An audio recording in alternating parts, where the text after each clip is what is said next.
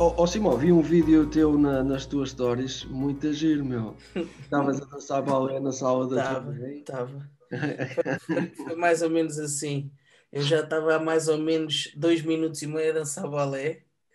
Estava tonto com tanto rodopiar. Entretanto, a Sona aparece e disse assim: Ah, uau, faça outra vez que o filmar. E eu, isso vai dar errado, mas eu dancei.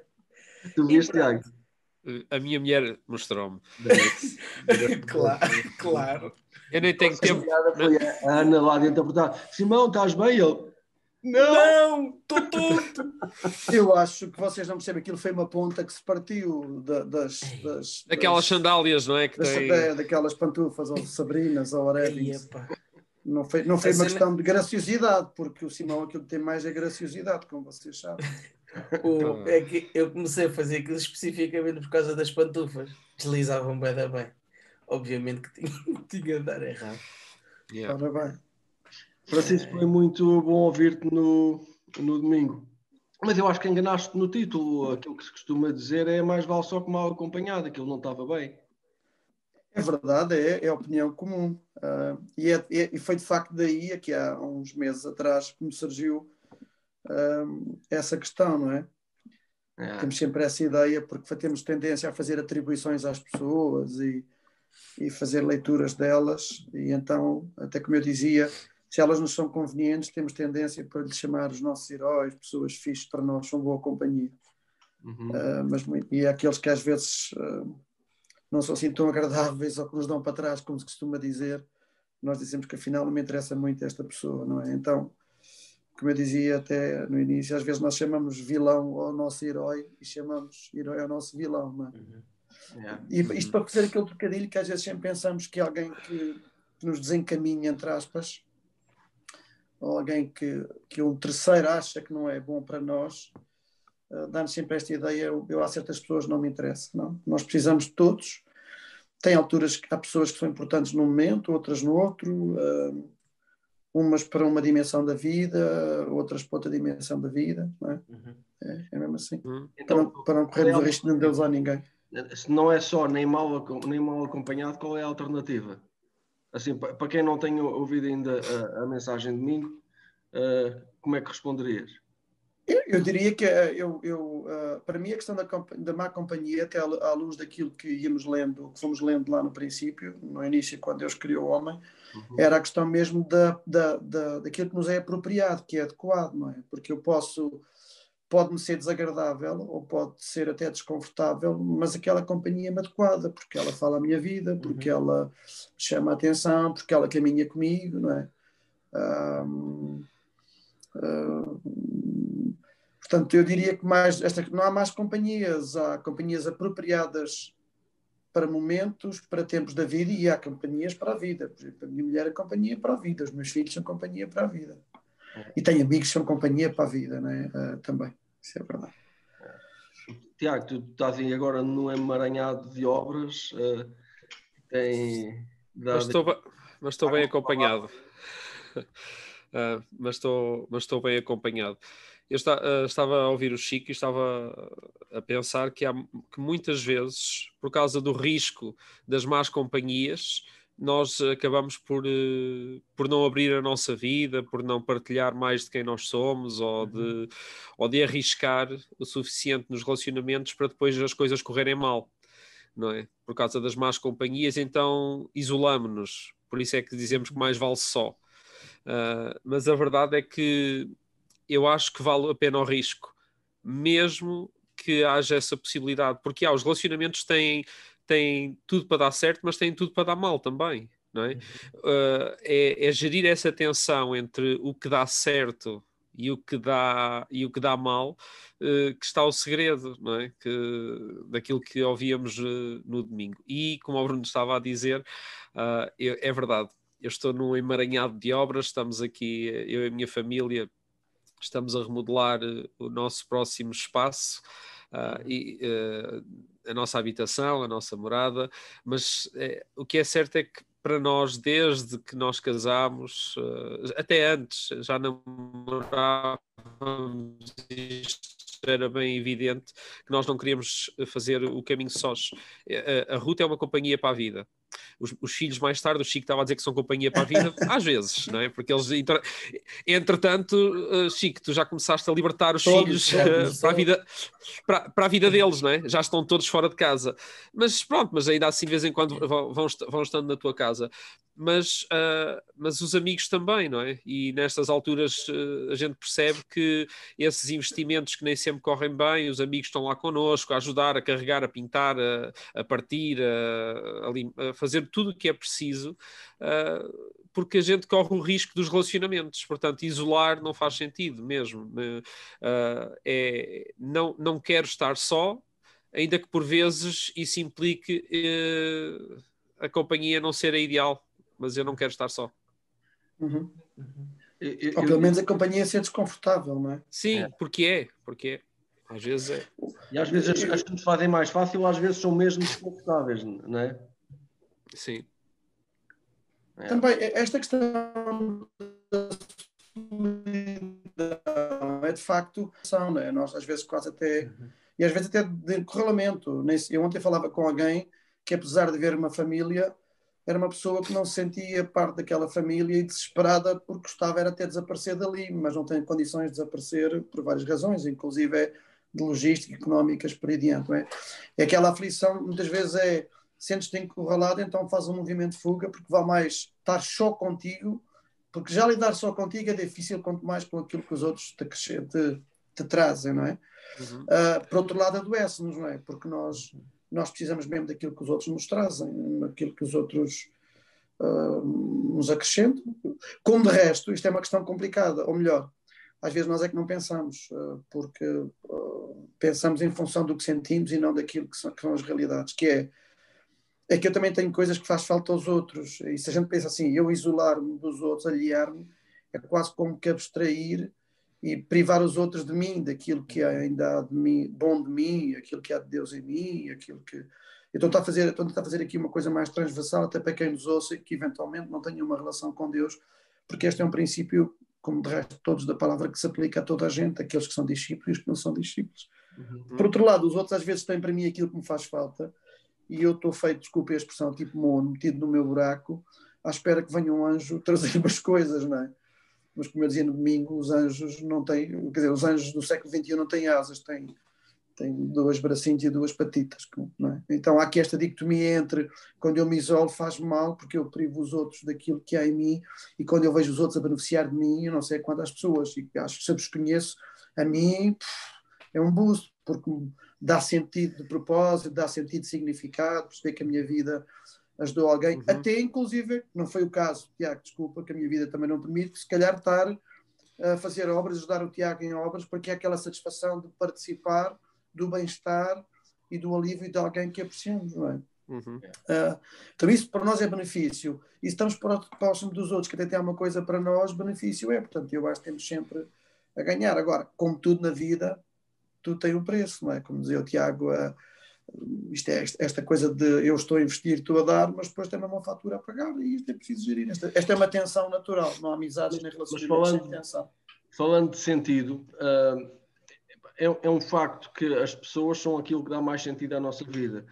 Mas por, e porquê é que eu digo isto? Que uh, as melhores coisas da vida têm a ver com pessoas, mas às vezes as maiores desilusões e as maiores dificuldades da vida também têm a ver com pessoas as pessoas têm um papel incrível na nossa vida.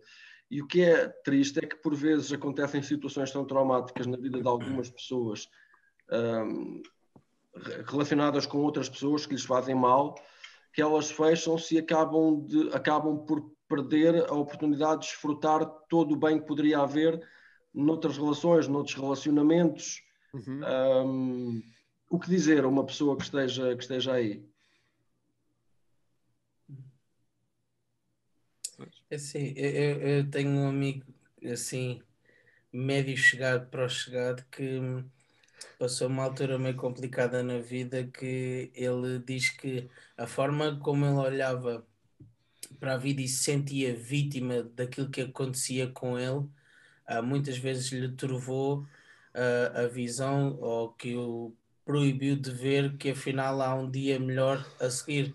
Ou seja, ele, tava, ele sentia-se tão vítima e sentia que tudo caía em cima dele e tudo era uma coisa má que não dava sequer a chance de ver que há possível melhoria da situação dele ou que amanhã é um novo recomeço. Ou, um, e, e, foi interessante a conversa que nós tivemos até duas ou três horas na altura de dizer que ele sentia-se triste por perceber que ele era quem uh, limitava o crescimento e o desenvolvimento pessoal dele e a possibilidade de, de perceber que estar com pessoas lhe faz bem, isolar-se não é, não é saudável e que um, muitas vezes, fruto de se sentir triste com alguma coisa, era meio caminho andado ou de sentir uh, o peso da vida em cima dele e que tudo era contra ele, era meio caminho andado para ele não continuar a desenvolver talentos, dons e uma data de coisas desse género. É. Uhum. Se calhar o, o, facto de teres disponibilizado essas duas, três horas para estar com é. ele fez uma diferença grande. Eu estava eu agora aqui a pensar, nem tinha programado a dizer isto, mas se calhar mais do que dizer algumas, alguma coisa específica a essas pessoas, se calhar eh, essas pessoas precisam é de quem se chegue a elas uhum. e com calma, devagarinho, ir mostrando que a vida é mais do que aquilo que elas experimentaram numa determinada situação. Uhum. Sim. Eu acho, estava aqui a pensar também que uh, o próprio Jesus ele fez-se acompanhar de companhias que nem sempre foram as ideais, né? e, e pelos vistos, fruto do relacionamento com ele. Uh, uma das situações que o Chico trouxe no domingo é que uh, Deus é, é, é, é, a fonte e não o recurso. Né? Porque esta, esta aproximação, do, do, quando falamos de relacionamentos, há, há, há muito aquela tendência de, dos relacionamentos por interesse. É? O que é que eu posso receber desta companhia, desta presença, desta pessoa? O que é que ela acrescenta à minha vida? É? E às vezes, por si só, o facto de nós caminharmos perto de alguém uh, é, é o benefício e não o, o que advém daí. Ou seja, eu agora dizia, ah, uh, ainda bem que tenho amigos que me ajudam a carregar as coisas. E se não tivesse? Eu tive amigos agora aqui nas obras que disseram que me queriam ajudar muito, mas que não podem porque têm problemas de saúde ou etc. Ah, eu percebo isso perfeitamente. Agora, uhum. eles, eles deixam de ser meus amigos porque não há um benefício direto deste género de coisas. Jesus, uh, com os amigos que, com quem ele se fez acompanhar, uh, pelos vistos que não, nem sempre foram bons, boas companhias, foram traíram Jesus, uh, deixaram-no ficar mal. Uh, diziam barbaridades. Diziam barbaridades, envergonharam, ou seja, eles fizeram coisas que não lembram a ninguém. Os amigos às vezes também são isso, mas uhum. pelos vistos, fruto daquela relação com a fonte e não com o que Jesus lhes podia dar, a maioria safou-se, não é? 11, 11 safaram-se bem. Uh, dos 12, e acho que isso é positivo, não é? Sim. É um saldo bem positivo de, das relações com a fonte e não com, o, com, os recursos que as relações nos trazem. Uhum. Ocorre-me aqui duas coisas em relação a isto ainda, e eu estou a falar aqui, por acaso surgiu uma ilustração que vocês vão perceber muito bem, porque vocês três são gente ligada ao universo da música e da multimédia. Um, diria assim: estar sozinho é viver em modo feedback. Vê se eu me explico é? que é insuportável, é ensurdecedor. É som. Porque quando tu estás a pensar, uh, estás isolado, a remoer, a, a, ruminar as tuas coisas, é como estar numa espiral destrutiva e fazer feedback, porque tu ouves a ti próprio, tu ouves a ti é mais vezes o que sentes. Eu dizia ontem alguém até em consulta que o meu papel com aquela pessoa é ser caixa de ressonância, conseguir devolver-lhe a informação mais adequada e, como dizia o Simão, outra perspectiva para além daquele, daquele feedback, porque eu estou ali naquele contexto. Uhum. Depois isto também tem muito a ver com o que acho que, que, que, não sei se foi lá que eu disse na igreja ou ontem quando partilhei para os mãos em Salva Terra, e às vezes nós dizemos isso entre nós da gira e que o inferno não é quando o dia terminar, não há lugar quando terminamos aqui o inferno, é por exemplo, eh, cada vez mais tenho convicção disto, pessoal, que é assim, o inferno é viver a vida sem, sem se perceber a quem é que se pertence. Uhum. Não é? E se nós acabamos por ser desenhados e criados à imagem e semelhança de alguém, nós somos pertença sua, eh, o estar só, como eu dizia até no domingo, adoece-nos, faz-nos muito mal porque o vazio porque é, essa, que é, essa que é a aflição, estar só não é.